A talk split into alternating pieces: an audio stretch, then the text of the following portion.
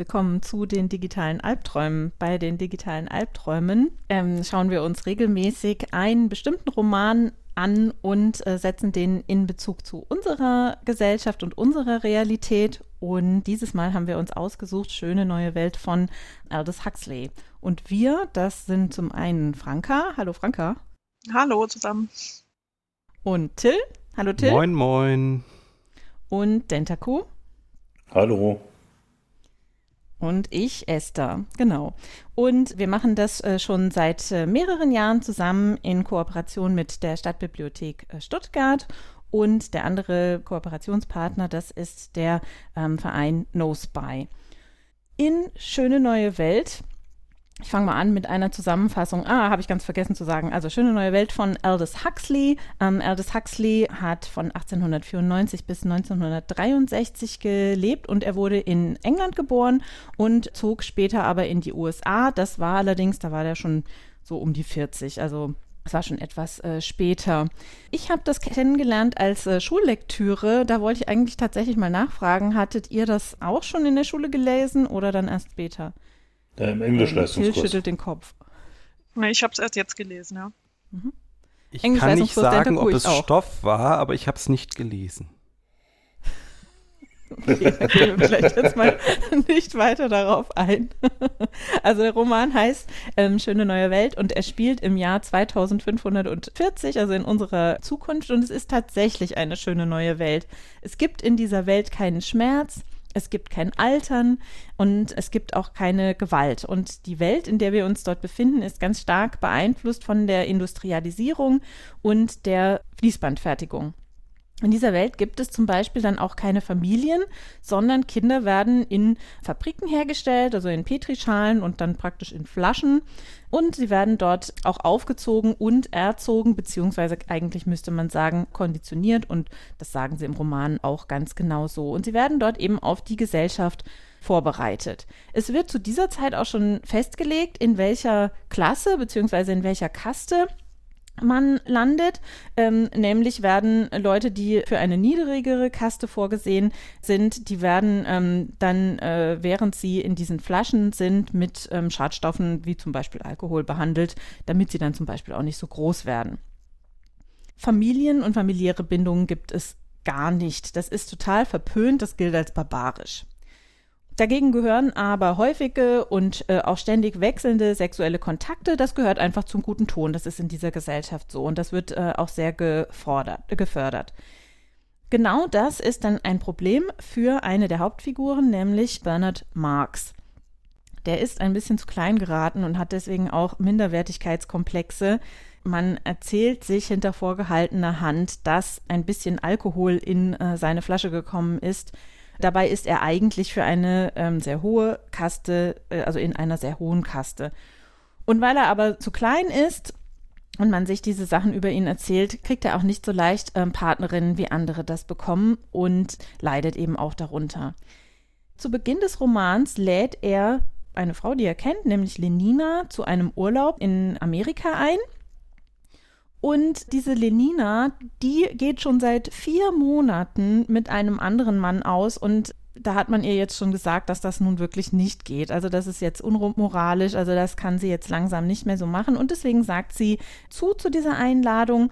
Und es geht darum, dass man ein Reservat äh, indigener Völker äh, besichtigt. Und da freut sie sich äh, sowieso drauf. Also das ähm, interessiert sie generell und äh, sie sagt dann dort zu. Und die beiden fahren oder, oder beziehungsweise fliegen zu diesem äh, Reservat. Und zu ihrer Überraschung finden sie dort aber nicht nur dieses, ähm, dieses Volk vor, sondern sie finden dort auch Linda und deren Sohn John. Und Linda kommt wie sie aus London. Und sie hat eben diesen Sohn, was natürlich gar nicht geht. Also das war natürlich ein, ein Unfall, das hätte überhaupt nicht vorkommen sollen und eigentlich wäre sie in eine Abtreibungsklinik gegangen, um das zu verhindern. Aber während sie, also sie, ah, das habe ich glaube ich gar nicht erzählt, sie, äh, diese Linda war nämlich 20 oder 25 Jahre vorher auch wie Lenina auf Urlaub in, in diesem, äh, in diesem Reservat und hatte dann aber einen Unfall. Und ähm, äh, dabei ist sie, also sie ist verloren gegangen. Die anderen aus ihrer Reisegruppe haben sie nicht wiedergefunden und haben sie dann zurückgelassen. Und das ist der Grund, warum sie die ganze Zeit jetzt in diesem äh, Indianerreservat äh, gelebt hat. Ihr Sohn John ist dort aufgewachsen, also er kennt die Welt, aus der Lenina und Bernard kommen, gar nicht, sondern kennt sie nur aus Lindas Erzählungen. Aber sie hat das immer dargestellt, als wäre das praktisch das Paradies. Und ich habe ja vorhin auch schon gesagt, also es gibt dort keinen Schmerz, es gibt kein Altern und so weiter. Und Lindas äh, kulturelle Prägung ist eben nun mal auch ganz anders als die in diesem äh, Reservat. Und sie ist dort ziemlich oft auch angeeckt und wurde und deswegen wurde auch John dort eigentlich nie so wirklich äh, akzeptiert von den anderen. Und danach hat er sich natürlich gesehnt, ja, dass er ähm, in dieser Gruppe akzeptiert wird, dass er dazugehört und das äh, war ihm dort aber verwehrt. Äh, seine Mutter Linda hat ihm eben immer von dieser tollen neuen Welt erzählt. Also das ist das eine, woher er seine Prägung bekommen hat, obwohl er natürlich auch ganz stark geprägt wurde von dieser, ähm, von diesem äh, Volk, in dem er dort äh, lebt. Und andererseits hatte er die gesammelten Werke Shakespeares als Lektüre. Also das war praktisch das Einzige, ähm, äh, was er zu lesen hatte, außer ähm, so einem äh, Handbuch, wie man da mit den äh, Kindern in dieser äh, Fabrik äh, umgehen äh, musste. Und das hat ihn auch sehr stark geprägt. Ja, also das muss man wissen, für, um, den, um den John zu, zu verstehen. Bernard, der jetzt dort auf äh, Urlaub ist und den ähm, John und Linda kennengelernt hat, dem geht jetzt auf, dass John höchstwahrscheinlich der Sohn seines Chefs ist. Und mit diesem Chef hat er ein Hühnchen zu rupfen. Und das ist der Grund, warum er dann äh, Linda und John beide zurück mit sich nimmt nach London. Linda hofft eigentlich, dass sie jetzt endlich zurückkommt in ihre Welt, aber äh, sie kommt dort überhaupt nicht gut an und wird nicht akzeptiert. Das liegt zum einen daran, dass sie ja jetzt eine, also dass sie jetzt Mutter ist und das ist wirklich völlig verpönt und gilt einfach als unmoralisch. Das macht man nicht. Alle, äh, wenn es da um das, das Thema kommt, werden alle rot. Also das äh, geht wirklich gar nicht. Und der andere Grund ist, dass in dieser Welt eben alle toll aussehen, alle jung geblieben sind, alle fit sind und so weiter. Und Linda ist das nicht.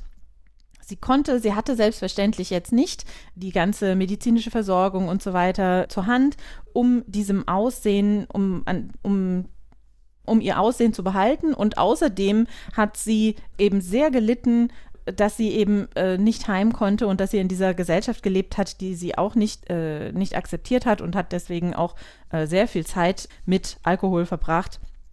Und das hat eben seine Spuren hinterlassen. John kommt jetzt zurück, auch zurück nach London und hofft eigentlich, dass er jetzt in diese schöne neue Welt kommt, von äh, der seine Mutter ihm immer erzählt hat. Aber er wird jetzt wie eine Touristenattraktion rumgereicht. Und dadurch wird sein ähm, äh, sein ähm, Beschützer Bernard, der wird plötzlich zum Star, zum Star dieser Gesellschaft. Aber John hasst es dort. Also er kann diese gesellschaftlichen Werte mit denen äh, nicht mit seinen eigenen in Einklang bringen. Er versteht das alles einfach gar nicht und er verliebt sich dann in Lenina und diese sich eigentlich auch irgendwie in ihn, aber er träumt von einer Ehe und von einer lebenslangen Partnerschaft und Lenina hat einfach überhaupt gar kein Konzept davon. Also sie kennt das gar nicht, sie weiß überhaupt nicht, wovon er denn redet, wenn, äh, wenn er ihr sowas sagt. Und also es kommt äh, deshalb dazu, dass es einfach dem John dort ganz äh, schlecht geht.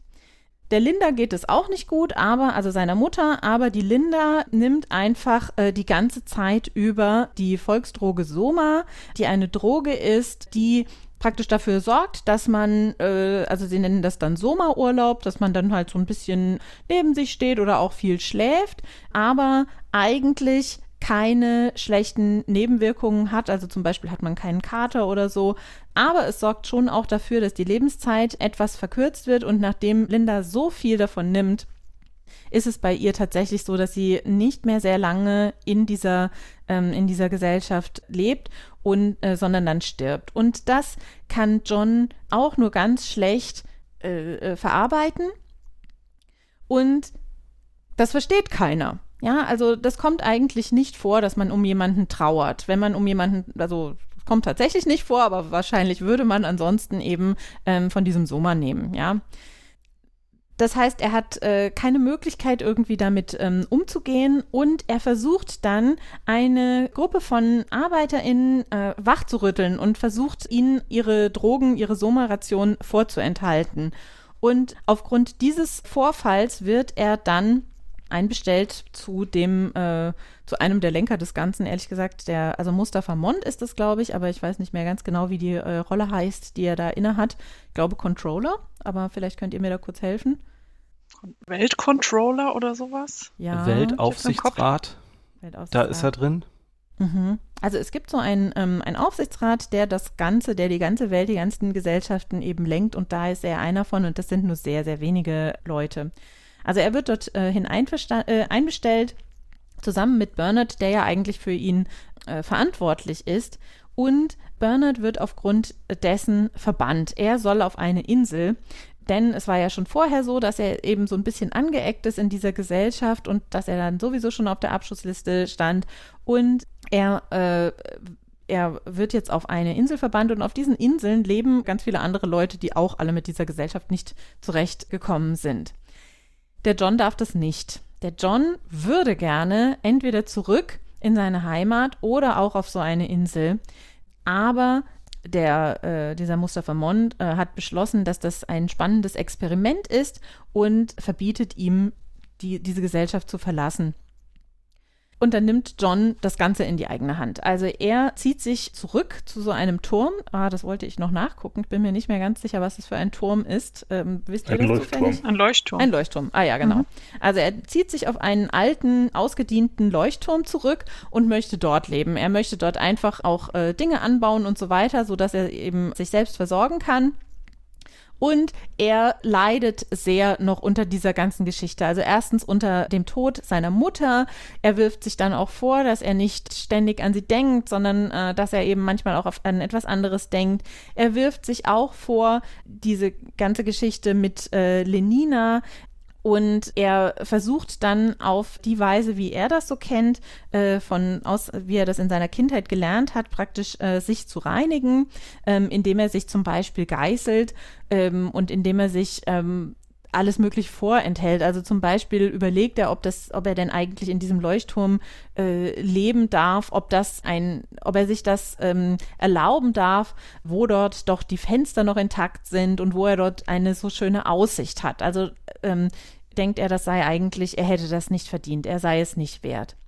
Und irgendwann wird er dabei beobachtet, wie er sich dort geißelt und das zieht irgendwie die Aufmerksamkeit dieser Londoner Aufsicht. Erst, kommen, ähm, erst kommt die Presse und versucht ihn äh, zu interviewen und die verscheucht er dann auch und gibt auch einem davon einen Tritt in den Hintern und dadurch wird er natürlich noch interessanter und äh, es ist dann so, dass tatsächlich am Wochenende das Ausflugsziel so sein äh, Leuchtturm wird und dass ganz viele von dieser ähm, aus dieser Londoner Gesellschaft zu ihm kommen und ihm zugucken und soll ich das Ende erzählen? Eigentlich haben wir bisher immer das Ende erzählt, gell? Ja, also ähm, es mhm. endet dann. Ja, also äh, der Roman ist jetzt über 80 Jahre alt. Wer jetzt noch Spoiler-Alarme verlangt. Genau, der hat jetzt auch gen genug davon äh, bekommen und ähm, hat dann wahrscheinlich jetzt mal für die nächsten Minuten abgeschaltet.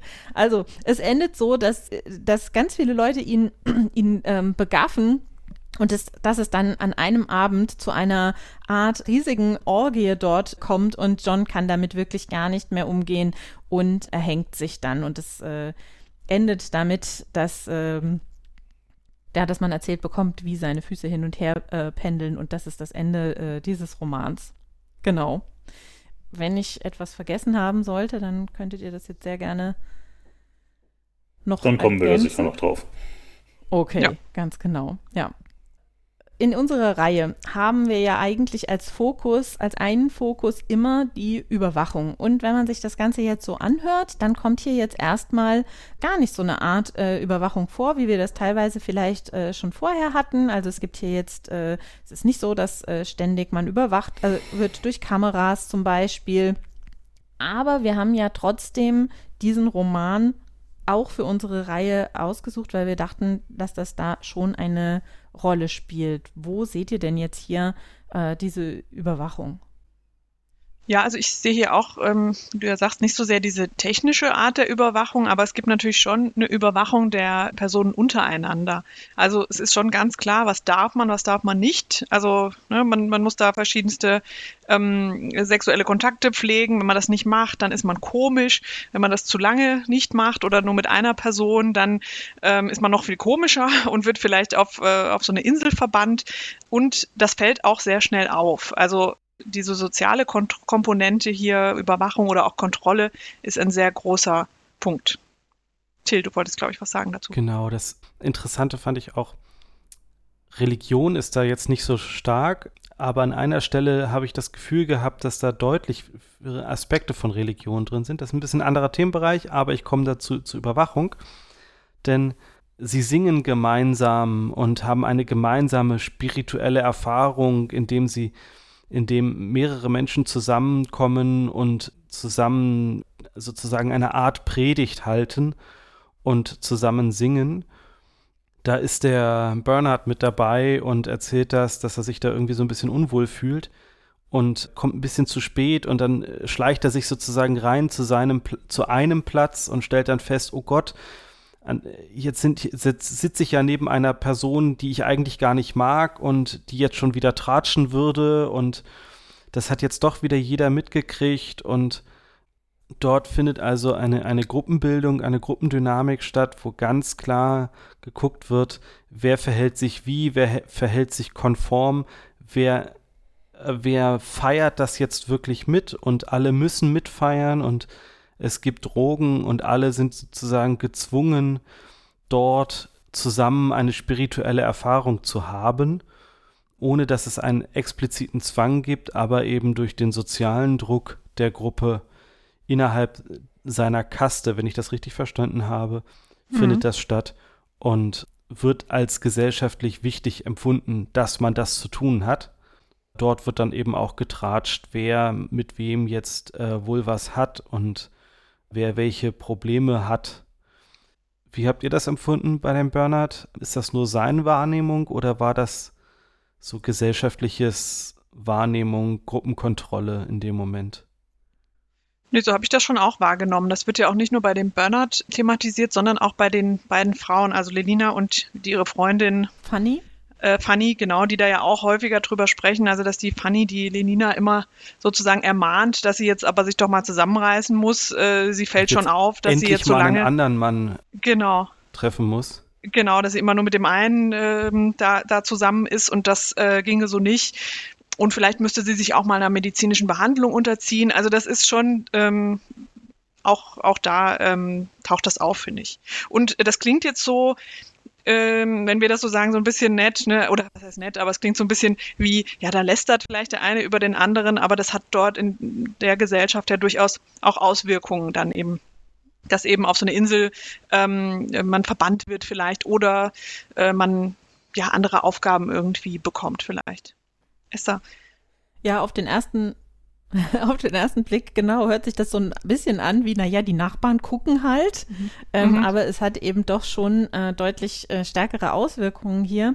Und was auch ganz auffällig ist, ähm, das haben wir jetzt noch nicht so wirklich genannt, das ist, äh, dass schon die kleinen Kinder eben tatsächlich immer konditioniert werden, also schon als äh, schon schon noch in der Flasche, glaube ich, kriegen sie immer solche Sprüche vorgespielt und äh, später dann auch und ähm, äh, wo sie eben lernen, wie man sich in der Gesellschaft äh, verhält.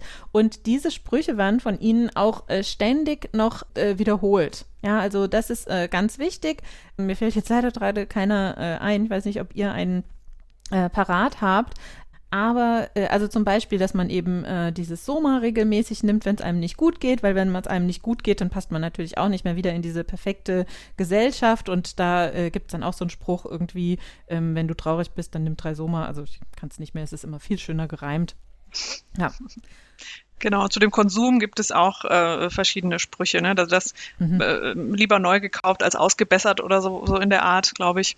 Äh, Genau. Das ist auch ein sehr wichtiger Punkt ja in der Gesellschaft, dass immer alles neu sein muss und nur so funktioniert die Gesellschaft. Äh, Und das kriegen die eben auch schon in sehr, ja, vielleicht schon in der Flasche oder jedenfalls in sehr jungen Jahren eingetrichtert. Mhm, ganz genau. Ein Gramm versuchen ist besser als fluchen. Genau. Ah ja. Genau. Flu versuchen ist ja, ja gut, okay, da gefällt mir jetzt die Übersetzung nicht so gut. Nee, Aber aber solche Nee. in der Art. ja, ganz genau. Sie sind eben auch nicht äh, bekannt äh, für ihre äh, Dichtkunst. Nee, gar nicht. Ja, genau, also, aber das ist äh, auch gewollt. Genau. Das hohe stellt Kunst sich später ja, auch- heraus, dass es gewollt ist, dass, später. dass sie Das das gar irre. nicht haben. Ähm, wir sind jetzt so ein bisschen äh, gesprungen, aber ähm, also die, äh, ähm, es gibt eben verschiedene Möglichkeiten, wie hier die Massen so gelenkt werden. Einmal durch diese Konditionierung als Kinder, dann durch dieses äh, Soma, äh, eben diese, diese Droge.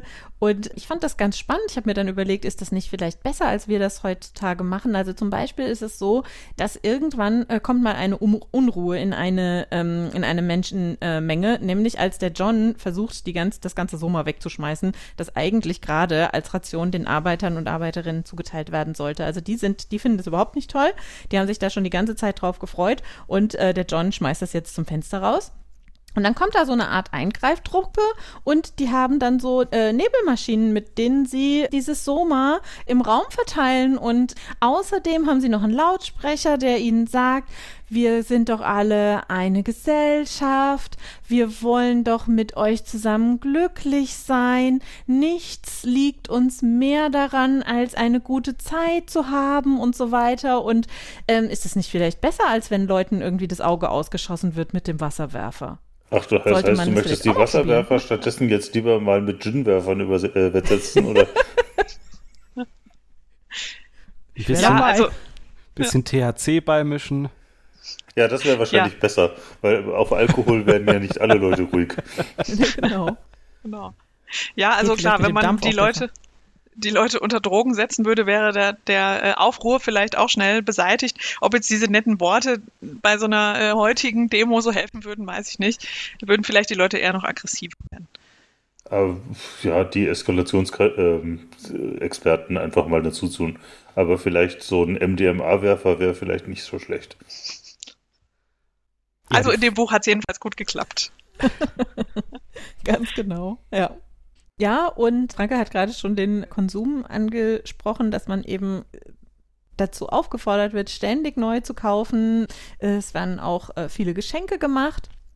Und der Konsum wird auch insofern gefördert, dass man zum Beispiel, also das fand ich auch eine ganz lustige Idee, also dass man schon den kleinen Kindern beibringt, dass sie die Natur hassen, aber dass sie total auf Natursportarten stehen und zwar auf die, wo man viele teure Geräte braucht, damit eben der Konsum angeregt wird und die Wirtschaft eben gefördert wird. Ja, das fand ich, äh, fand ich irgendwie eine lustige Idee, dass man das äh, so macht. Und äh, vielleicht können wir mal so ein bisschen zu unserer Gesellschaft kommen.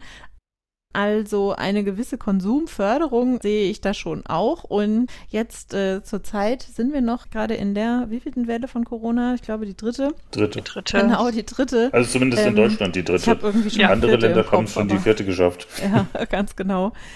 Dass es da ja tatsächlich auch viel drum geht, ähm, dass man ja die Wirtschaft fördern muss, dass man da- da- das äh, wieder anregen muss, ähm, äh, weil natürlich da auch ganz viele ähm, Existenzen ja dranhängen. Aber auch zu anderen Zeiten ähm, äh, ist das schon etwas, äh, was bei uns schon auch im Vordergrund steht. Vielleicht nicht so wie in anderen Ländern. Also in äh, Amerika zum Beispiel, da ist ja ständig irgendwie Sale, also in den USA.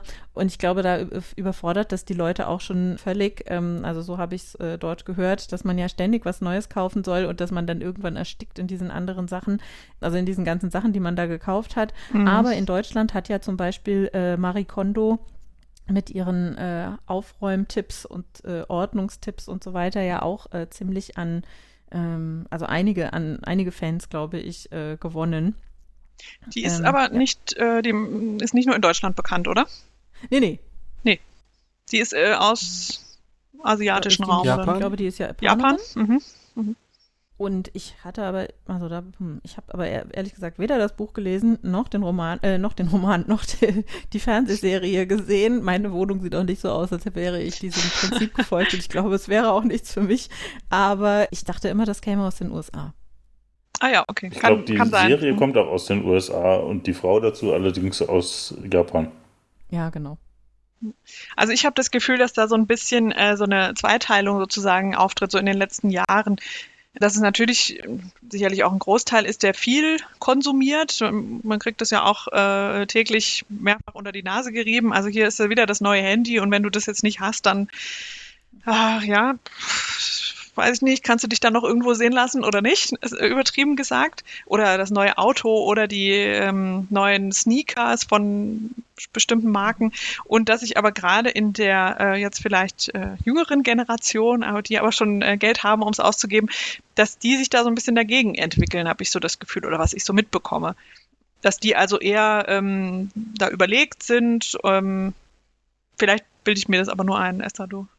Ja, ich habe da gerade, als du meintest, äh, das mit dem Handy, äh, da musste ich dran denken. Also ich bin ja Lehrerin und wir haben an unserer Schule ein paar iPads angeschafft und da sollten sich eine Gruppe von Schülerinnen und Schülern drum kümmern. Und die haben dann tatsächlich gefragt, ob sie die Packungen behalten dürfen. Sie würden die mhm. dann in ihrem Zimmer so ausstellen. Und ich habe das auch schon oh, von okay. ähm, Bekannten gehört, die sagten, ja, ja, ihre Kinder hätten praktisch die, diese äh, Kästchen, in denen die Handys kamen, so im Zimmer im Regal ähm, aufgestellt. Und lustigerweise meinte dann aber auch eine ältere Kollegin, oh, sie hätte gern auch so ein Kästchen, so, wo so ein iPad drin war. Ich weiß nicht genau, was die dann damit machen wollte, ob die das auch okay. ausstellen wollte. Ja. Gut, das widerlegt jetzt vielleicht meine These. Ähm. Nee. du meintest ja, es geht so praktisch auseinander.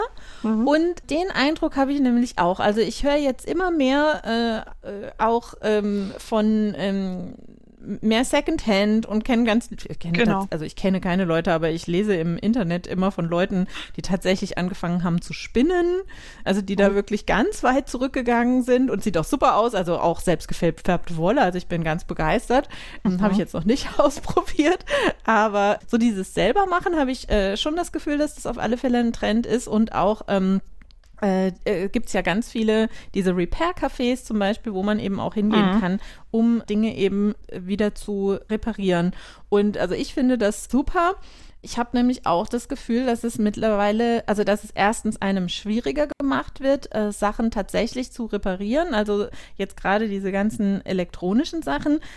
Zum Beispiel habe ich einen, äh, so einen Bluetooth-Kopfhörer und da ging irgendwas nicht mehr. Und dann habe ich geguckt bei der Firma und die Firma sagt, naja, das sei ja ein äh, Kleinteil, das soll ich bitte einfach wegschmeißen und neu kaufen, aber der hat 350 Euro gekostet.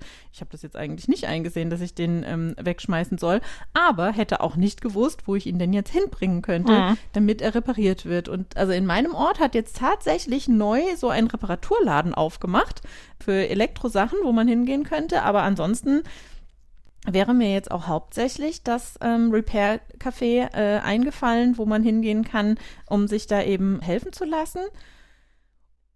Also ich fände es auch schön, wenn das gefördert würde, weil ich tatsächlich den Eindruck habe, dass ganz viele Leute sich da eben nicht unbedingt zu helfen wissen und dass es einem auch schwer gemacht wird. Also zu meinem Kopfhörer zum Beispiel habe ich auch online gelesen, ähm, sei alles verklebt, bräuchte man gar nicht gar nicht erst äh, probieren. Hat sich zum Glück als falsch herausgestellt. Aber mhm. ich habe auch lange versucht, Handys zu kaufen, wo der Akku nicht verklebt ist. Und das wurde auch also immer schwieriger.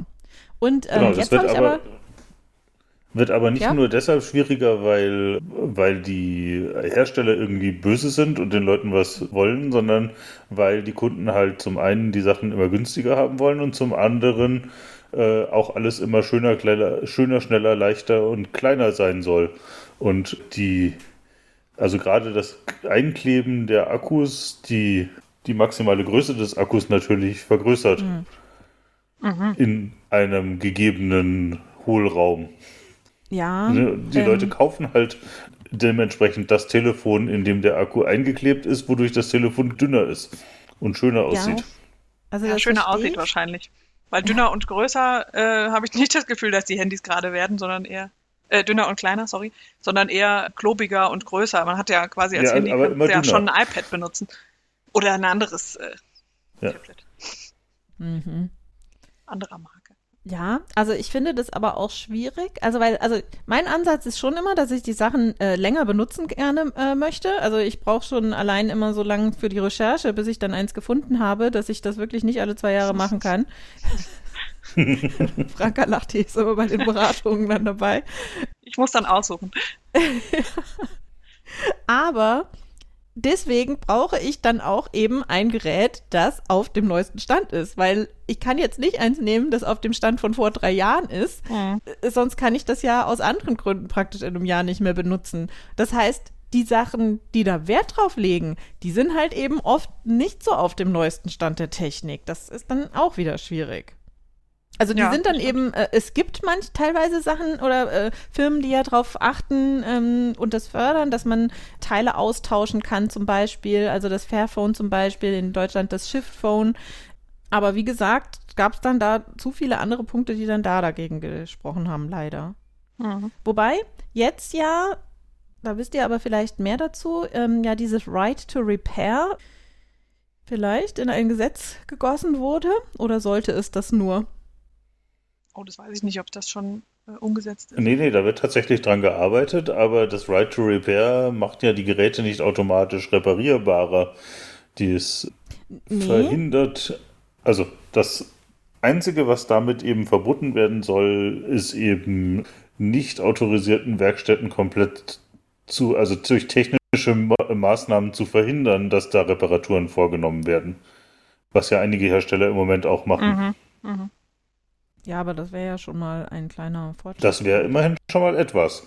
Deshalb ist, aber sind aber die technischen Anforderungen äh, an denjenigen, der oder diejenige, die eben Telef äh, Smartphones reparieren, immer noch sehr hoch. Also da ist immer mhm. noch alles aneinander geklebt dann und immer noch alles irgendwie durch, durch Löten oder heiß machen oder sowas voneinander zu trennen und wieder miteinander mhm. zu verbinden. Mhm finde, wo man das auch ganz gut sieht, jetzt nicht so technisch, ähm, was den Konsum angeht, sondern eher Kleidung. Also da habe ich schon das Gefühl, dass sich in den letzten wenigen Jahren viel getan hat, dass es, wie du sagtest, Esther, viele Second-Hand-Läden gibt und auch viele so äh, Läden mit nachhaltiger Mode, sage ich mal. Also jetzt nicht Second-Hand, aber wo eben die Lieferketten klar sind, äh, mit gewissen Zertifikaten, denen man hoffentlich vielleicht äh, vertrauen kann. Mhm. Äh, davon gibt es, finde ich, äh, in letzter Zeit deutlich mehr äh, wo es nicht nur Sachen gibt, wo man aussieht wie 60er Jahre Kunstlehrerin oder ähnliches. Ja, ist das. Ich denke gerade an unsere äh, Kunstlehrerin zurück, Kunstlehrerin, die immer einen sehr äh, spannenden äh, Kleidungsgeschmack hatte. Ah, jetzt habe ich den Faden verloren. Aber, ah, ganz genau. Aber, ähm, wo du das gesagt hast, mit diesen Klamotten, wo da viel mehr drauf geachtet wird, dem kann ich nur zustimmen. Und ich kenne mittlerweile einige Leute, die da sehr darauf achten. Zum Beispiel, dass sie eben nur noch nachhaltige Kleidung kaufen, dass sie zum Beispiel auch kein Leder mehr kaufen. Und ich habe auch äh, zwei Freundinnen, die tatsächlich ein Jahr lang sich gar nichts gekauft haben. Und das ist wohl auch, ich weiß nicht mehr, wie das heißt, aber gibt es auch so einen so Trend, dass man das praktisch, äh, praktisch macht. Und zwar ganz lustig. Ähm, ich weiß bei meiner einen Freundin, die meinte nämlich, sie wurde ganz oft angesprochen, ob sie denn dieses oder jenes neu hatte. Aber das waren halt einfach nur Sachen, die sie sonst nie so aus dem äh, Schrank ge mhm. gezogen hat. Mhm. Ja. Dentaku? Aber wir haben da natürlich auch jetzt wieder eine Zweiteilung. In der gleichen Zeit sehen wir den großen Aufstieg ja. von Primark und ähnlichen ja ja. Fast-Fashion-Sachen, wo Stücke eben gekauft werden, um sie im Endeffekt nur anderthalb Mal anzuziehen. Wenn überhaupt, ja. Ja, und wo es einfach so billig ja. ist, dass es auch egal ist. Das kann man halt einfach mal mitnehmen, egal ob das jetzt wirklich das, äh, ob, ob man sich jetzt schon so sicher ist, äh, dass einem das tatsächlich äh, steht oder gefällt, das kann man einfach mal ausprobieren. Man ja, muss aber stimmt. tatsächlich auch sagen, dass man sich diese nachhaltigeren Sachen natürlich auch erstmal leisten können muss. Also die ja. sind ja oft nicht so günstig. Das ist natürlich auch, äh, auch wieder so eine Frage.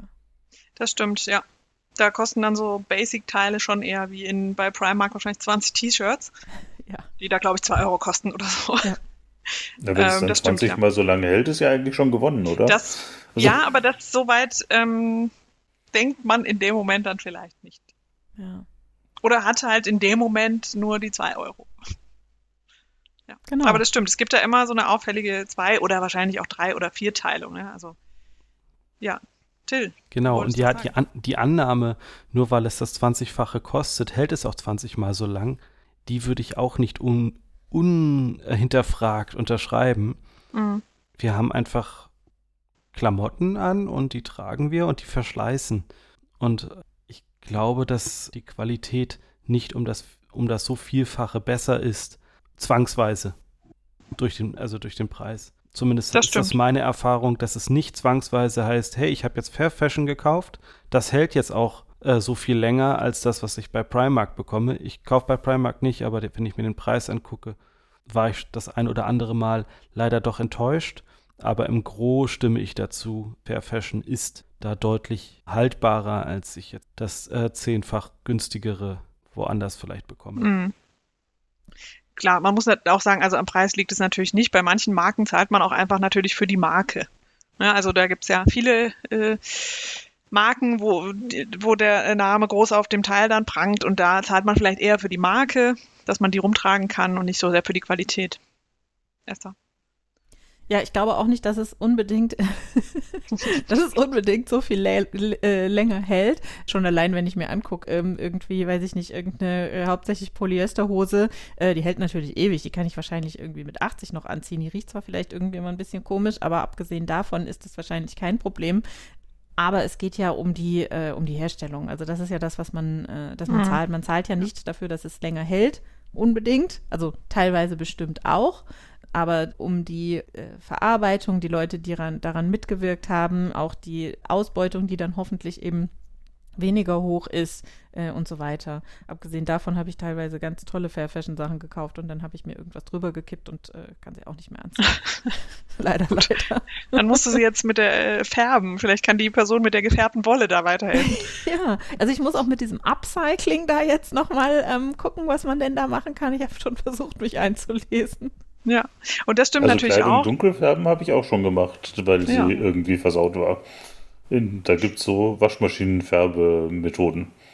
Genau, ja. Und äh, das ist auch noch ein, ein Trend, den man jetzt bei äh, Corona, finde ich, auch ganz schön sieht, weil viele Leute doch äh, ja, viel zu Hause sind ähm, und sich irgendwie beschäftigen müssen, dass auch da mit diesem Upcycling äh, viel stattfindet, gerade, äh, dass man guckt, ja, was kann ich, äh, wie kann ich mich denn irgendwie, kann ich diesen Tag rumbringen sozusagen? Ich kann mich mit niemandem treffen, sondern muss irgendwie meine Zeit selbst ausfüllen und wenn ich nicht den ganzen Tag nur Fernsehen gucken möchte, dann ja, muss ich mich vielleicht irgendwie beschäftigen und viele entdecken da, glaube ich, diese, dieses Upcycling, was kann ich mit meinen alten Klamotten denn machen, die, diese Schrankleichen, die irgendwie jeder hat, kann man da noch was draus machen? Und das finde ich auch einen ganz, äh, ganz guten Trend eigentlich zurzeit, abgesehen mhm. von den negativen Auswirkungen von Corona natürlich. Ja, ich glaube, keiner von uns möchte das irgendwie, ja. ähm, abgesehen davon, loben. Genau. genau. Ja. Bevor die Pflicht eingeführt wurde, medizinische bzw. FFP2-Masken zu tragen, hatten wir ja auch äh, mhm.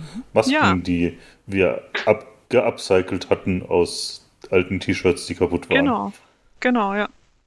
Stimmt. Ich war ganz beeindruckt, wer alles mit so einer Nähmaschine umgehen kann. Mhm. Das war bei uns sogar von Hand genäht. Oh, okay. Wie, echt? Ja, meine Frau hat die alle mit der Hand genäht. Also dann kann ich nur ähm, von meinen Eltern berichten, die mir ähm, ein äh, Küchentuch geschickt haben, haben mit äh, zwei Haargummis. Das habe ich aber nicht tatsächlich eingesetzt. Das hat auch gar nicht so gut funktioniert. ja, stimmt. Aber Innovationsgeist war auf jeden Fall irgendwie da. Ja, ja, ja das stimmt. Ja. Ja, man muss sich nur zu helfen wissen. Okay, genau. ich glaube aber, vielleicht können wir dieses Thema einmal hinter uns lassen, oder was meint ihr? Ja, ja? glaube auch. Okay.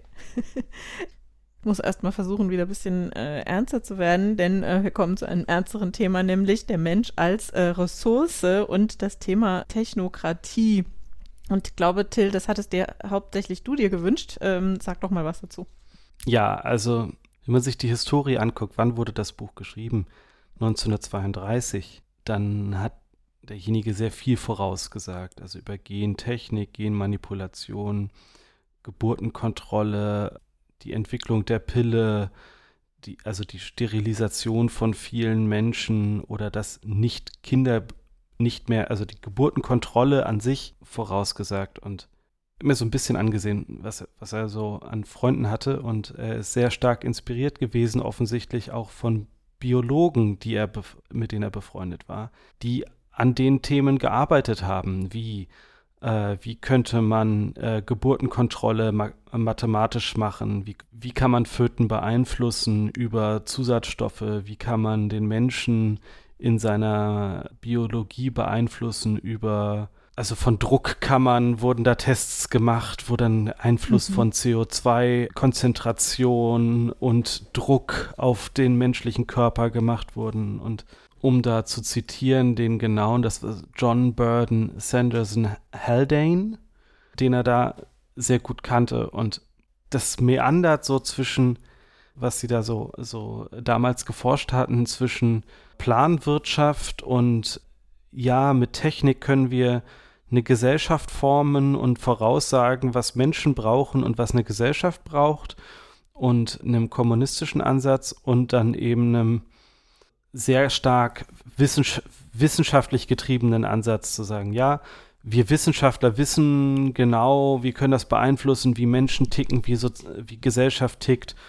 Und da sehe ich so ein bisschen, dass Huxley da das aufnimmt und sagt, das wäre seine Dystopie, wenn eine Gesellschaft wirklich so werden würde, wie manche das gerade erforschen. Also mhm. sagen, okay, also Planwirtschaft, das ist ein Konzept, das ist interessant. So könnte man eine Gesellschaft führen. Wie kann man das jetzt wissenschaftlich fundiert auch oder wissenschaftlich getrieben dann in diese Form bringen?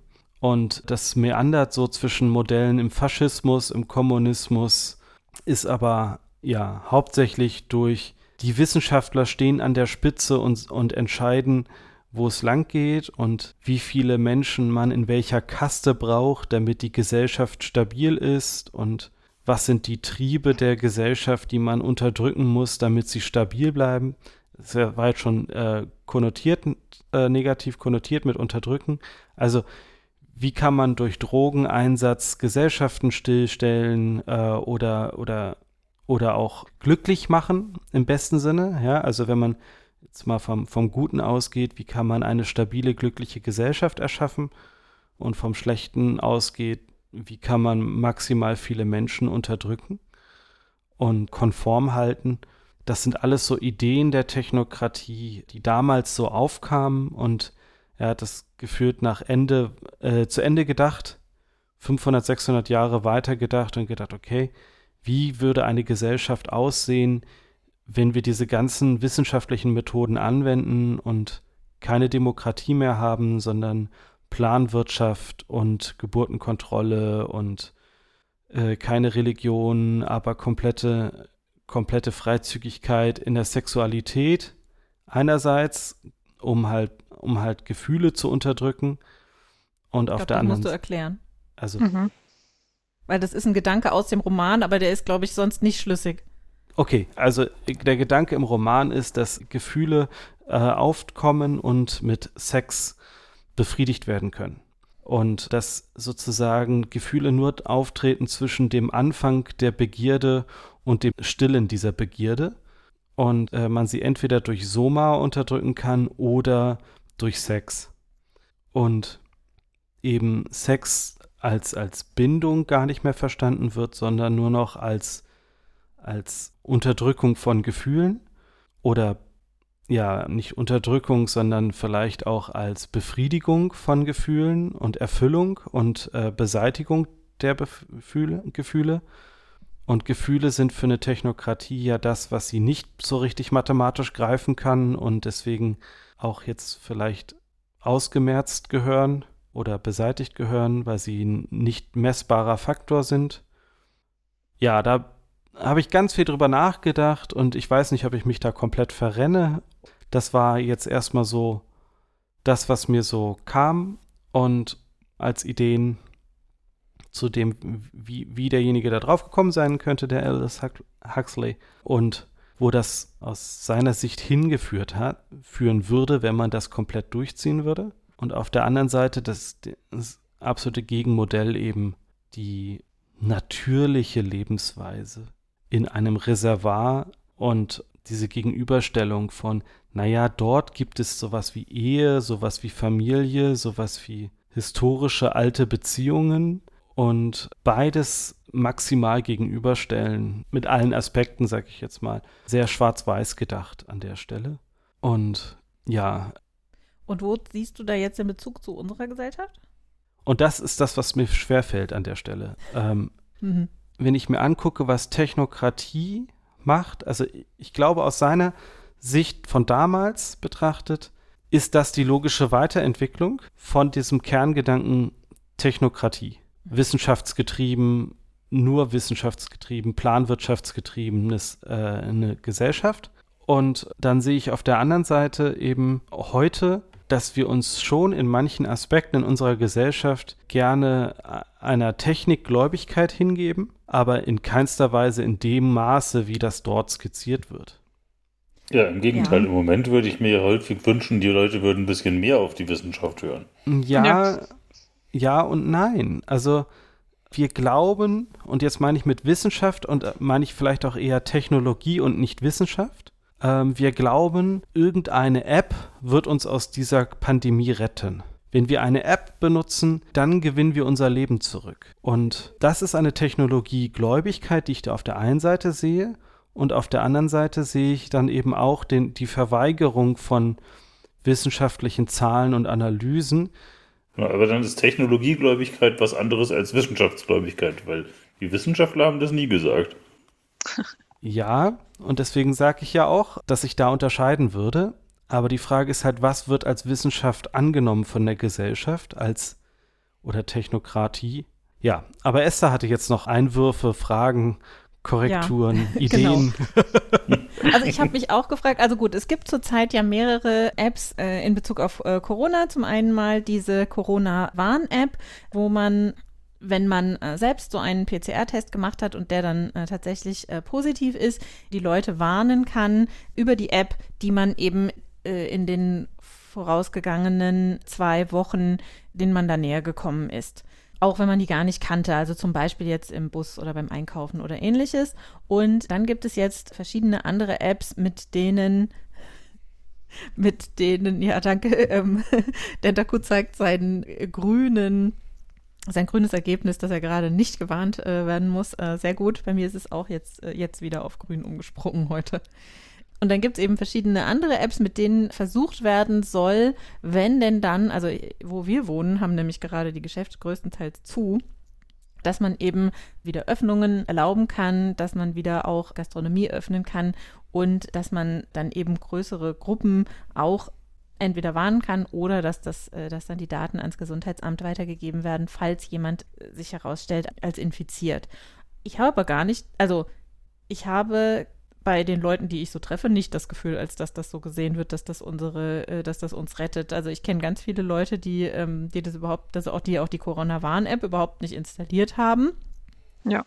Äh, teilweise, weil sie sagen, oh, das geht bestimmt auf den Akku. Die nächsten sagen, ähm, um Himmels Willen, dann werde ich da gewarnt, da kriege ich einen Schock, äh, lieber weiß ich es gar nicht. Ähm, dann gibt es andere, die, die sagen, das nimmt ja eh keiner, brauche ich auch nicht. Also ich kenne ganz viele, die das überhaupt nicht benutzen und ich kenne sehr wenige nur, die sagen, das wird uns retten. Ja, das geht mir auch so. Am besten okay. sind ja die, die sagen, oh Gott, dann werde ich am Ende gewarnt und dann muss ich in Quarantäne. Genau. Also es ist so die Urlaub. Weiterführung von, ähm, ich will es gar nicht wissen. Ja. Genau. Okay, äh, nee, ich, ich, ich meinte jetzt auch eher so aus, aus medien- und politischer äh, Sicht heraus, wurde ein Hype gemacht. Bevor es die Corona-Warn-App gab, wurde, wurde es gehypt und jetzt demnächst, ja, dann werden wir eine App haben und dann werden wir das endlich brechen und dann schaffen wir das und dann und dann. Mhm. Und, und sobald die App, die aber da war, hieß es, die und dann war es Stille. Ja. Und dann kam jetzt sozusagen diese neue gehypte Marketingstrategie. Ja Apps, brauchen wir gar nicht. Äh, Apps die, die aufkamen und eine, eine Alternative oder eine Unterstützung für Gesundheitsämter anbieten wollen wollten. Und die sagen, ja, also damit ist das total einfach und funktioniert super und damit dürfen wir dann Restaurants öffnen, was wir ja mit der anderen nicht dürfen. Und dann ist es wieder ein Hype und dann wird wieder draufgesprungen und mediale Aufmerksamkeit auf eine Lösung, eine technische Lösung eines sozialen mhm. Problems. eine vermeintliche Lösung und dann stellt sich raus, diese vermeintliche Lösung ist vielleicht ein ganz kleiner Baustein für ein großes Problem, aber vielleicht noch nicht mal das. Und wir haben da sehr viel Hype um, jetzt wird uns eine Firma, eine Lösung, eine Technologie retten, gefühlt. Das kommt bei mir so an. Es gibt dann so einen Hype und dann, und dann äh, macht es Puff und dann ist es wieder alles weg. Und diese Technologiegläubigkeit, dass eine Technologie jetzt ein Virus daran hindert, von, A, von Person A auf Person B übertragen zu werden, finde ich absurd. Und das meinte ich damit mit Technologiegläubigkeit. Ja, Esther? Ja, und ich wollte gern auch nochmal auf die, die anderen Punkte eingehen oder einen anderen Punkt jedenfalls. Diese, also jetzt Technologie, äh, Technologiegläubigkeit war das eine und ähm, Wissenschaftsgläubigkeit war das andere. Und ich höre tatsächlich da viele Leute, die sagen, gerade jetzt bei Corona, wir müssten mehr auf die Wissenschaftler hören und so weiter. Und andererseits habe ich aber das Gefühl, jeder denkt mittlerweile, er kann das selbst alles äh, verstehen und hat äh, die Studien gelesen und kennt diese Zahlen.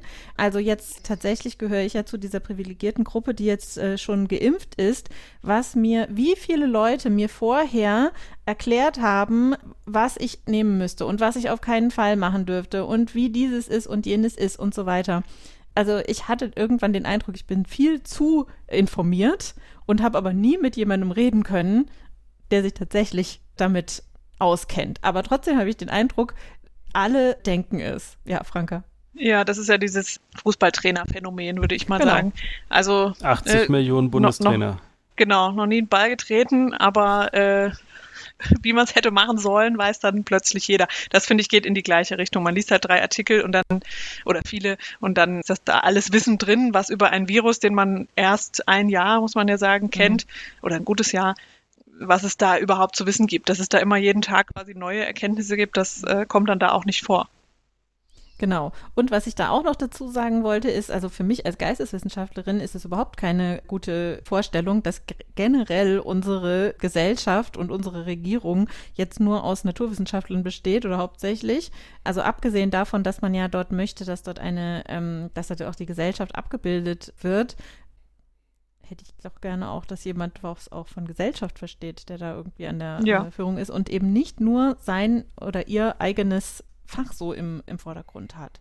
Also beratend äh, sehr gerne, aber nicht alleinig als lenkend. Und äh, genauso äh, schwierig sehe ich das auch in anderen Bereichen, wenn es jetzt um Firmen, Organisationen ähm, und so weiter geht. Mir persönlich ist, ich, mir ist das, ich finde das schwierig, wenn die Leute dann tatsächlich so einen strengen Blick auf die Zahlen haben, vor allem, weil ich immer den Eindruck habe, sie gucken dann nicht weiter. Also mir als Geisteswissenschaftlerin, für mich ist das immer eher der Ausgangspunkt, von dem man aus losgehen müsste. Mhm. Ich habe aber oft den Eindruck, dass NaturwissenschaftlerInnen das so als Endpunkt sehen und dann, äh, ja. Aber Wobei ich da äh, einwenden möchte, dass also zum einen bei der Technokratie nicht nur Naturwissenschaftler vorgesehen sind, sondern durchaus auch Geisteswissenschaftler und zum anderen wir im Moment in den Parlamenten hauptsächlich Juristen und Betriebswirte sitzen haben. Und Betriebswirte sind nun auch dafür, ja, ja Betriebswirt äh, sind nun auch dafür bekannt, hauptsächlich auf die Zahlen zu gucken, nur auf andere. Ja. Ja, äh, vielleicht habe ich es auch mehr daher. Das kann sehr gut sein. Das war ja auch eins meiner Fächer. Also vielleicht ist das auch das, was ich dann dachte, nee, so kann man es aber jetzt nicht generell machen. Ich hätte deine Formulierung, die Zahl ist der Anfang, als durchaus die Arbeitsweise von mir beschrieben. Zu sagen, okay, also irgendwie habe ich hier ein Problem. Ja ich möchte anfangen, das zu quantifizieren. Hm? Du bist doch auch kein Naturwissenschaftler, oder? Ich bin Computer Scientist, ja. Das zählt zu? Hm? Das ist Mathematik. Das, zählt in, den, U das das zählt in den USA sehr stark zu den Naturwissenschaften ja. und wird deshalb mhm. auch als Scientistin in, in, Deutschland als die Informatik äh, äh, ist so zwischen Naturwissenschaft und Ingenieur. Genau, betrachtet sich selbst viel, äh, vielfach auch als Teilgebiet der Mathematik, also angewandte Mathematik. Mhm. Und Mathematik ist ja eigentlich eher eine Geisteswissenschaft. Genau, jedenfalls habe ich meine ganze Schulzeit über gehört, dass das jedenfalls nicht zu den Naturwissenschaften gehört. Hm. hm ja, es ist. Äh, nee, also, nee, also die Frage ist also nach wissenschaftlichem Arbeiten an der Stelle. Mhm. Und, und zu sagen, man fängt mit einer Zahl an, mit einer Hypothese und dann versucht man, die zu quantifizieren oder zu falsifizieren. Und dann kriegt man Zahlen raus und dann muss man natürlich gucken, dann nicht aufhören und sagen, das ist es jetzt, sondern gucken, äh, ist es das? Welche Faktoren haben jetzt noch dazu geführt, dass diese Zahl vielleicht so ist? Und welche anderen Zahlen kann ich oder welche anderen Kennwerte, sag ich jetzt mal, kann ich noch finden? Und wie breit ist die Streuung und wie genau ist das Ergebnis? Wie hoch ist die Wahrscheinlichkeit? Und daraus kann man eine äh, Hypothese vielleicht nicht, also vielleicht nicht mehr falsifizieren oder man versucht ja eigentlich immer eher zu sagen, kann ich es widerlegen? Kann ich meine Hypothese widerlegen. Und wenn ich das nicht schaffe, dann sage ich erstmal, sie ist für mich nicht widerlegbar. Ich habe folgende Zahlen gemacht, aber der wissenschaftliche Prozess ist ja dann eigentlich, dass jemand anderes auch versucht, es zu falsifizieren oder ein anderes Modell zu finden, was, äh, was vielleicht den ein oder anderen falsifizierten Step, den man findet, den Teil davon findet, zu sagen, okay, aber dieses Modell trifft es eher als, also das wäre das mathematische Vorgehen. Dieses Modell beschreibt äh, das noch präziser, das Problem, als das. Und so würde man mathematisch rangehen.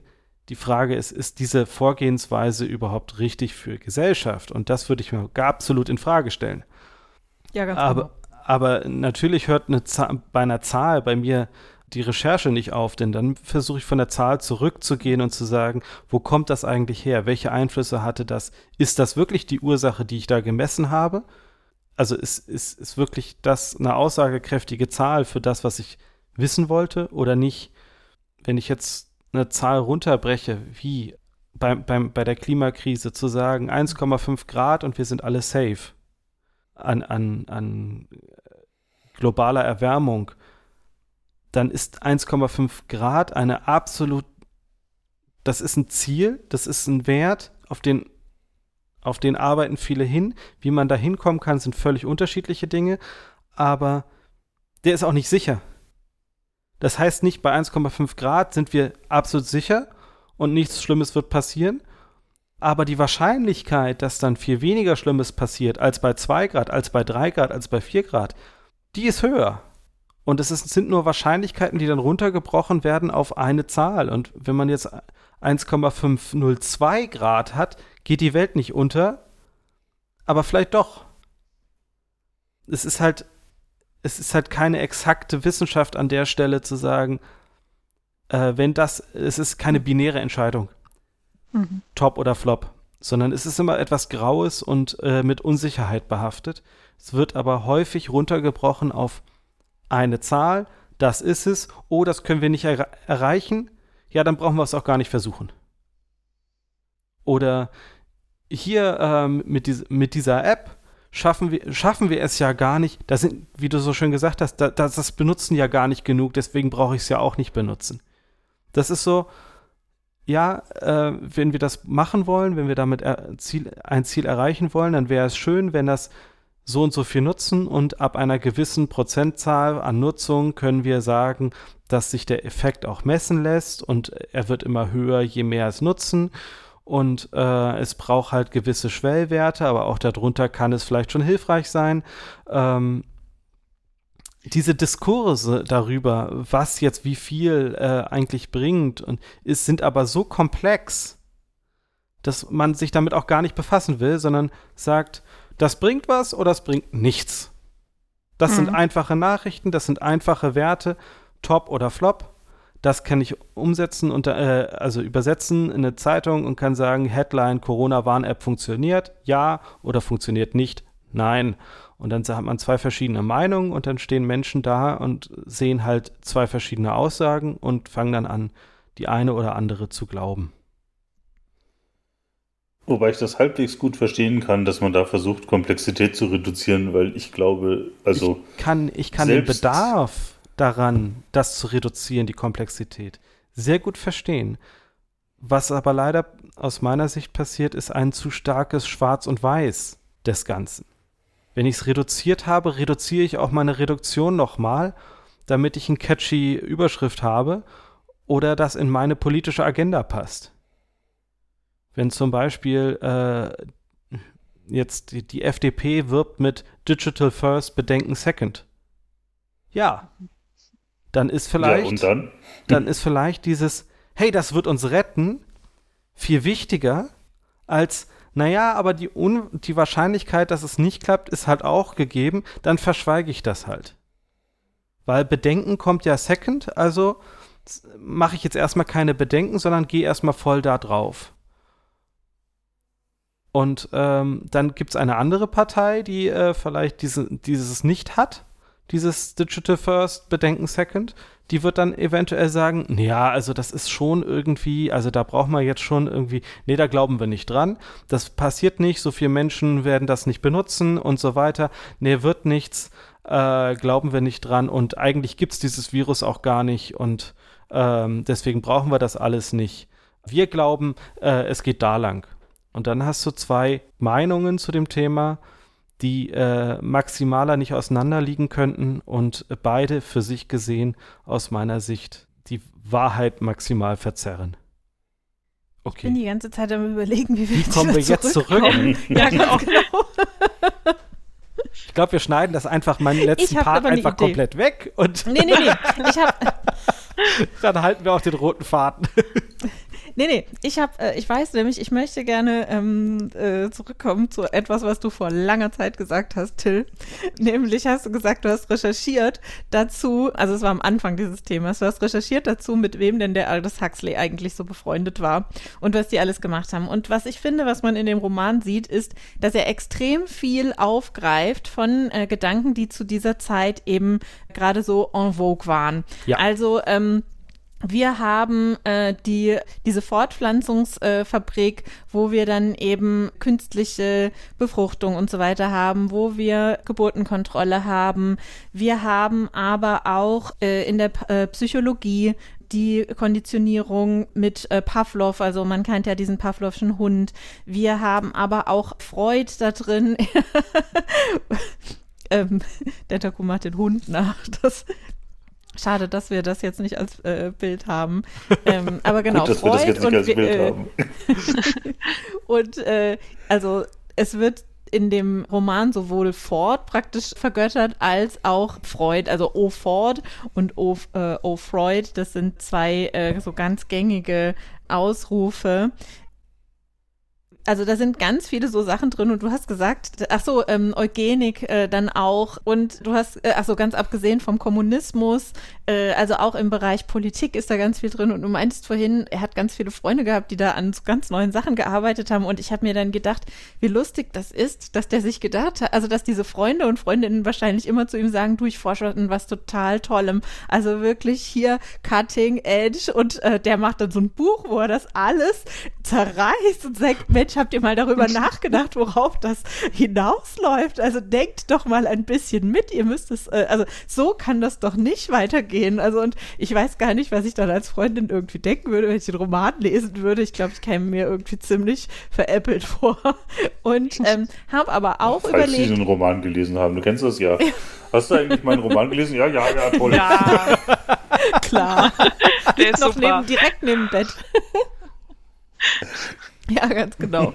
Und dann habe ich mich gefragt, also das sind ja wirklich damals hochaktuelle Themen gewesen, worüber hätte er denn wohl heute geschrieben? Und dachte mir dann ja ganz klar, also wir haben heute die Apple-Jünger, das wird ja auch schon praktisch, also Jünger als ähm, äh, so sektenartig ähm, äh, dargestellt, ganz abgesehen von, oh, und jetzt, das ist natürlich, also ich bin ja kein Apple-Jünger, ich bin heilfroh, dass ich mein MacBook jetzt endlich langsam verschrotten kann, aber jetzt fällt mir tatsächlich nicht mehr ein, ah, Jobs, gell? Äh, Steve Jobs, der dann da, ja. der ja äh, wirklich ähm, auch schon so äh, jetzt nicht gottgleich, aber wo es immer hieß, also der hat die Firma gerettet und ach, jetzt wo der tot ist, also oder wo der jetzt gerade weg ist, das kann ja nichts mehr werden. Also da wird bestimmt nichts, keine Neuerungen mehr draus äh, hervorkommen.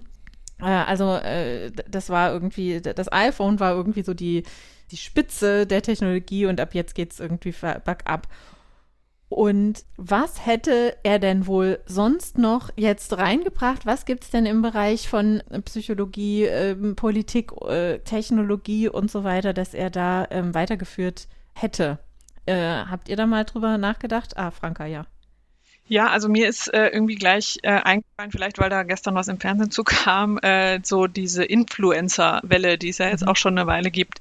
Ähm, das, das passt, finde ich, auch so ein bisschen zu dem Buch. Da ist es immer so die schöne heile Welt, äh, ob das jetzt um äh, Mode oder Schminke oder ähnliches geht oder eben, wo man schon äh, toll in Urlaub war ich glaube, Esther, du hattest auch mal erzählt, es gibt da mittlerweile so Reisen, die man buchen kann oder konnte vor Corona, wo man an die tollsten, Instagrammablesten Orte reisen kann und eben dieses eine Bild, was man eben braucht, um das online stellen zu können, um auch da gewesen zu sein, ähm, dann machen kann. Und da habe ich irgendwie, äh, das hat mich irgendwie stark daran erinnert, das Buch weiß nicht, ob, äh, wie gesagt, ob es mhm. an dieser, an dieser Sendung da im Fernsehen lag, wo ich ein Stückchen von geguckt habe. Äh, findet ihr das völlig an den Haaren herbeigezogen oder könnt nee, ihr da Parallelen nicht. ziehen? Nö, nö, das. Linena, äh, Lenina sagt ja auch so schön, Lenina, ja. ähm, genau. dass sie da mitreist in dieses Reservat, weil sie ja dann eine von ganz, ganz, ganz wenigen ist, die, die, die das gemacht hat und damit ganz mhm. besonders ist. Und dass das ja so wenigen gewährt wird und dass das ja großartig ist und sie dann in ihrer Community sehr anerkannt ist dafür. Genau. Mhm. Ähm, und ganz viele neidisch sind. Genau, Instagram gab es natürlich 1932 noch nicht, ja. aber das wäre in dem Fall wahrscheinlich auch ein guter, ein, eine Quelle für viele schöne Instagram-Bilder geworden. Genau, ja. Guck mal. Ja, genau, und man, genau, und man ähm, ähm, bekommt ja beim, beim Lesen des Buchs auch mit, dass äh, sich in dieser kleinen Gemeinschaft, also wo, wo sich diese Hauptpersonen jetzt eben bewegen, die Sachen sich auch unglaublich schnell rumsprechen. Ne, das ist so ein mhm. bisschen vergleichbar mit, ich poste das, das Bild dann beim, in meinem äh, Account oder in meiner Story oder so und meine Kontakte sehen das eben alle und da passiert das eben einfach dadurch, dass das, glaube ich, so eine doch relativ kleine Gemeinschaft in dieser Kaste jedenfalls mhm. ist. Und dadurch wusste das ja dann auch jeder, dass sie da war. Genau, also da hat es mich äh, sofort dran erinnert, ja. Ja, doch, das finde ich eine super Idee, ganz genau. Ja, ich bin jetzt auch gerade im Überlegen. Also ich meine, klar, was wir ja viel schon hatten, ist so das Thema künstliche Intelligenz. Das kann ich mir gut auch vorstellen, dass er ähm, sowas dann aufgegriffen hätte oder aufgreifen würde. Genau, Computer heutzutage. sagt nein. genau. Der Klassiker. Hm, ja, oh, wäre ich noch gar nicht drauf gekommen. Denn das äh, Aber kommt das ja, ist, das ist wahrscheinlich ja gar nicht vor, oder? Stimmt, kommt nicht vor. Nee, das gab es damals auch noch nicht. Es gab nee, ja auch aber ich meine, Gedanken, ja. Entschuldigung, aber den Gedanken eines Computers, ähm, den gab es ja schon. Also den, den gab es schon, aber noch keine, also, noch keine tatsächlich richtige Implementation zu dem Zeitpunkt. Das stimmt, aber die Pille gab es ja zum Beispiel auch nicht. Also er hat ja schon vieles dann auch weitergedacht, ja, ja, das meinte ich, genau. Genau, aber mehr aus der Biologie-Ecke, vielleicht auch durch seine Freunde, mhm. als aus der Mathematik-Ecke. Ja, und vor allem die Computer, in denen zu der Zeit gearbeitet wurde, das waren ja Bauingenieure und Elektroingenieure. Das scheint eine ganz andere Schlag Menschen mhm. zu sein, mit denen er wahrscheinlich nicht abgehangen hat. Mhm. ja.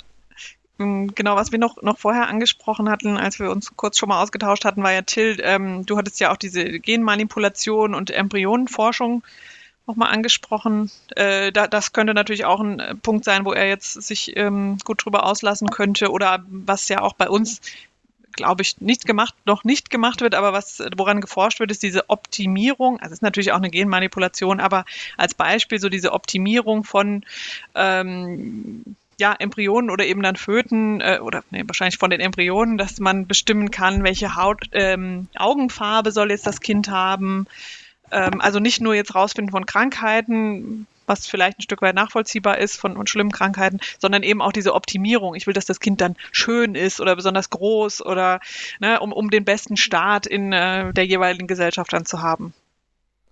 Ja, ja, ein anderer Punkt ist noch, äh, was in dem Buch sehr stark drin vorkommt, ist ja auch, dass die Leute nicht mehr altern und mhm. eine Gesundheitsversorgung haben und ab einem gewissen Punkt dann sterben.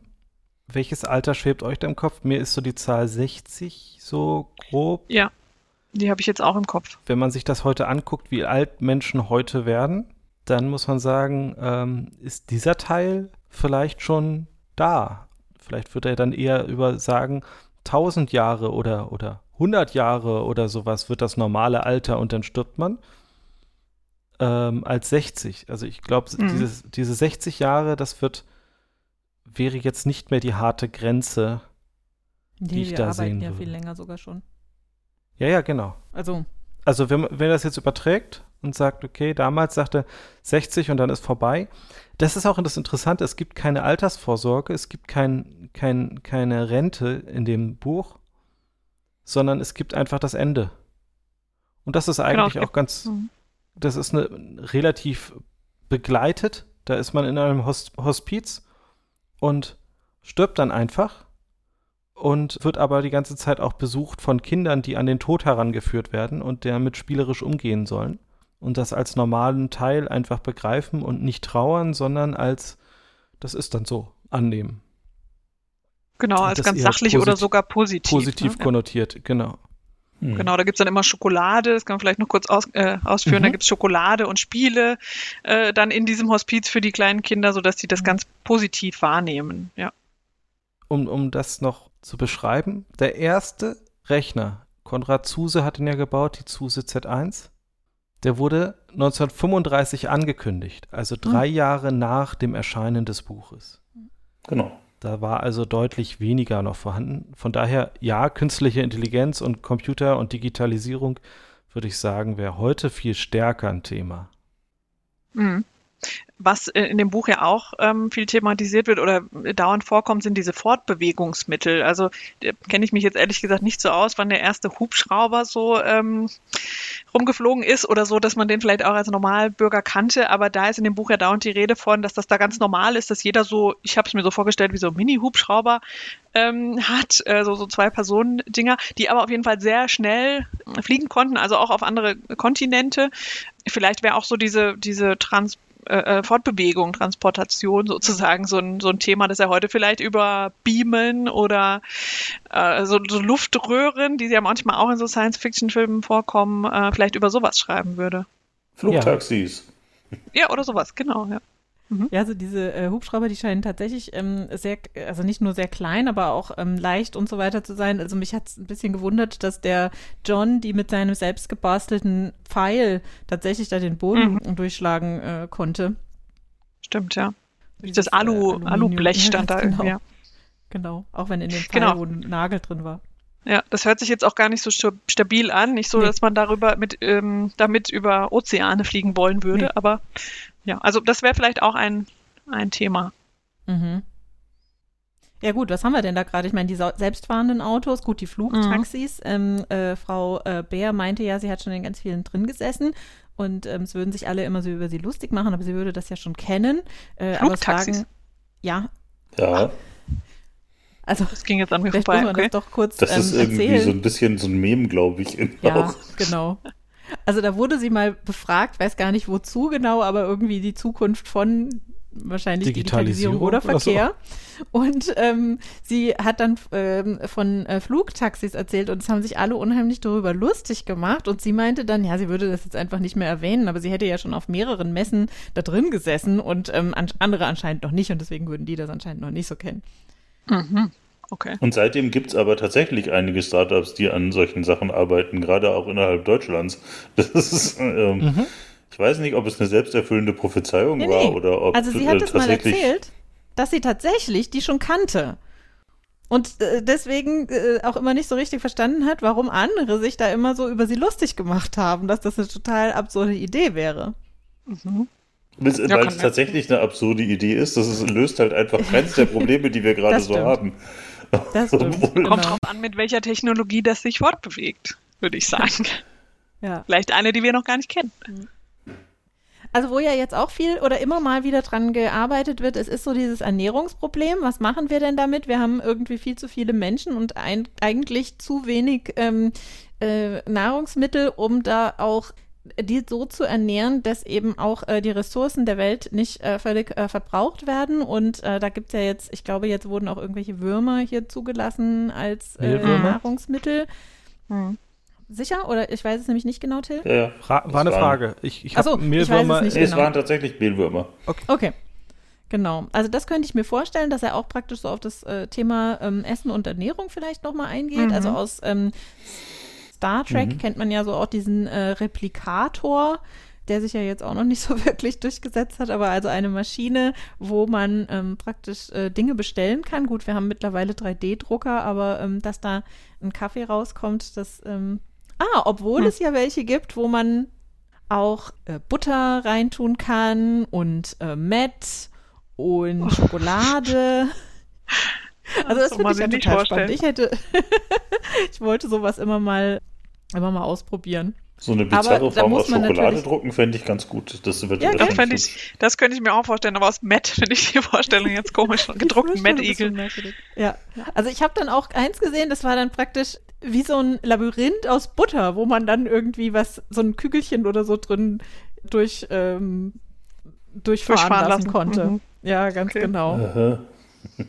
Allerdings muss man natürlich trotzdem erstmal Butter reintun. Also es ist jetzt ja. nicht so, ja, dass eben, das, das ist so einen richtigen Replikator hat man da noch nicht. Nee, also es löst leider nichts. Aber äh, es werden immer wieder von Fortschritten, ist es immer wieder von Fortschritten zu hören in dem Bereich, Fleisch praktisch aus Zellen in Petrischalen wachsen zu lassen, ohne dann dabei Tiere tatsächlich darin zu involvieren und insbesondere ihnen auch Leid anzutun, um das Fleisch zu gewinnen. Involvieren, ja. ja, ja, das stimmt. Ja. ja. das stimmt. Das ist natürlich auch so ein Zukunftsthema, ja. ja. Wobei ich ähm, schon bei der Herstellung der ähm, Menschen in dieser Welt so an die Massentierhaltung ähm, erinnert äh, wurde, weil es ja praktisch so eine Fabrik dafür ist. Aber ja, vielleicht ja. würde er heutzutage in eine andere Richtung weiterdenken. Ich hatte da noch Till? die Frage bezüglich der Menschen, können allen Flugtaxi oder diesen Helikopter benutzen oder nur die Alphas und Betas? Das können ja, natürlich alle, aber die. die. Die, anderen möchten natürlich gar nicht. Die Epsilons also, wollen das gar nicht. Die wollen das gar nicht und ich also glaube, die Alphas und Betas haben selbst ähm, solche, solche Fluggeräte und man kann die wohl ja aber auch mieten. Ne? Ein, zwei Mal sind die Leute auch in ähm, ja, Bientaxi sozusagen, mhm. äh, von jemandem geflogen worden. Und die anderen, genau, wo sollen die hin? Also die müssen ja ihre Arbeit machen, da wurden sie ja zu konditioniert und damit auch glücklich zu sein und auch froh zu sein, dass sie bloß nicht eben gerade kein Alpha oder, oder Beta sind, sondern eben schön ihre Arbeit machen können und das ist nicht so viel Verantwortung und nicht so stressig. Deswegen, wo sollen die da hin? Also. Ich glaube, ich habe jetzt das erste Mal Alpha, Beta und Epsilon und so in den Mund genommen heute. Ja, aber wir, wir hatten schon über die verschiedenen Kasten. Genau, es sind ähm, Kastensysteme, genau. Alpha ist ganz oben und Epsilon ist genau. ganz unten oder Alpha, Alpha Plus Plus ist ganz oben und. Epsilon ja, Minus glaube. oder sowas. Aber das ist, das ist das, worauf ich mich da bezogen habe eben. Hm. Ja. Fällt euch noch irgendwas ein, was wir, ähm, was wir hier erwähnen könnten? Also ich hatte ähm, mir noch aufgeschrieben, aber ich glaube, das ist sowieso die Fortsetzung von der Konditionierung.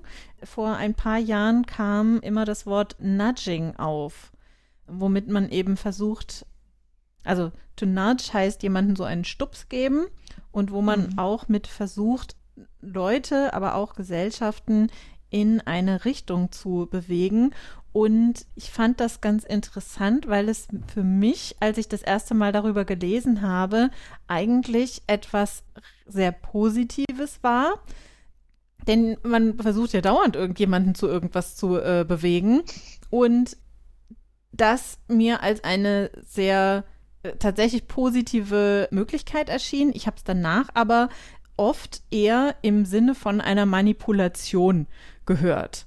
Also was da zum Beispiel als äh, genannt äh, wird, also ich habe ein, ähm, es gibt ein Sachbuch, das heißt auch äh, Nudging, glaube ich, wo so verschiedene Sachen dann dargestellt sind. Und das eine ist, dass man zum Beispiel in so einem Naturpark eben nicht Schilder aufstellt und sagt, sie dürfen hier keinen Müll hinterlassen, hier ist sowieso alles schon total dreckig, sondern ein Schild aufstellt, äh, wo drauf steht, wir freuen uns, dass so viele Leute ihren Müll mit rausnehmen mhm. und dass, dass alle sich Mühe geben, hier das äh, schön sauber zu, zu halten und äh, auch auf die Tiere zu achten, damit die eben, damit es denen gut geht und die kein Plastik essen. Also mir schien das eher etwas ähm, Positiveres, aber ganz viele sehen das als schlimme Manipulation.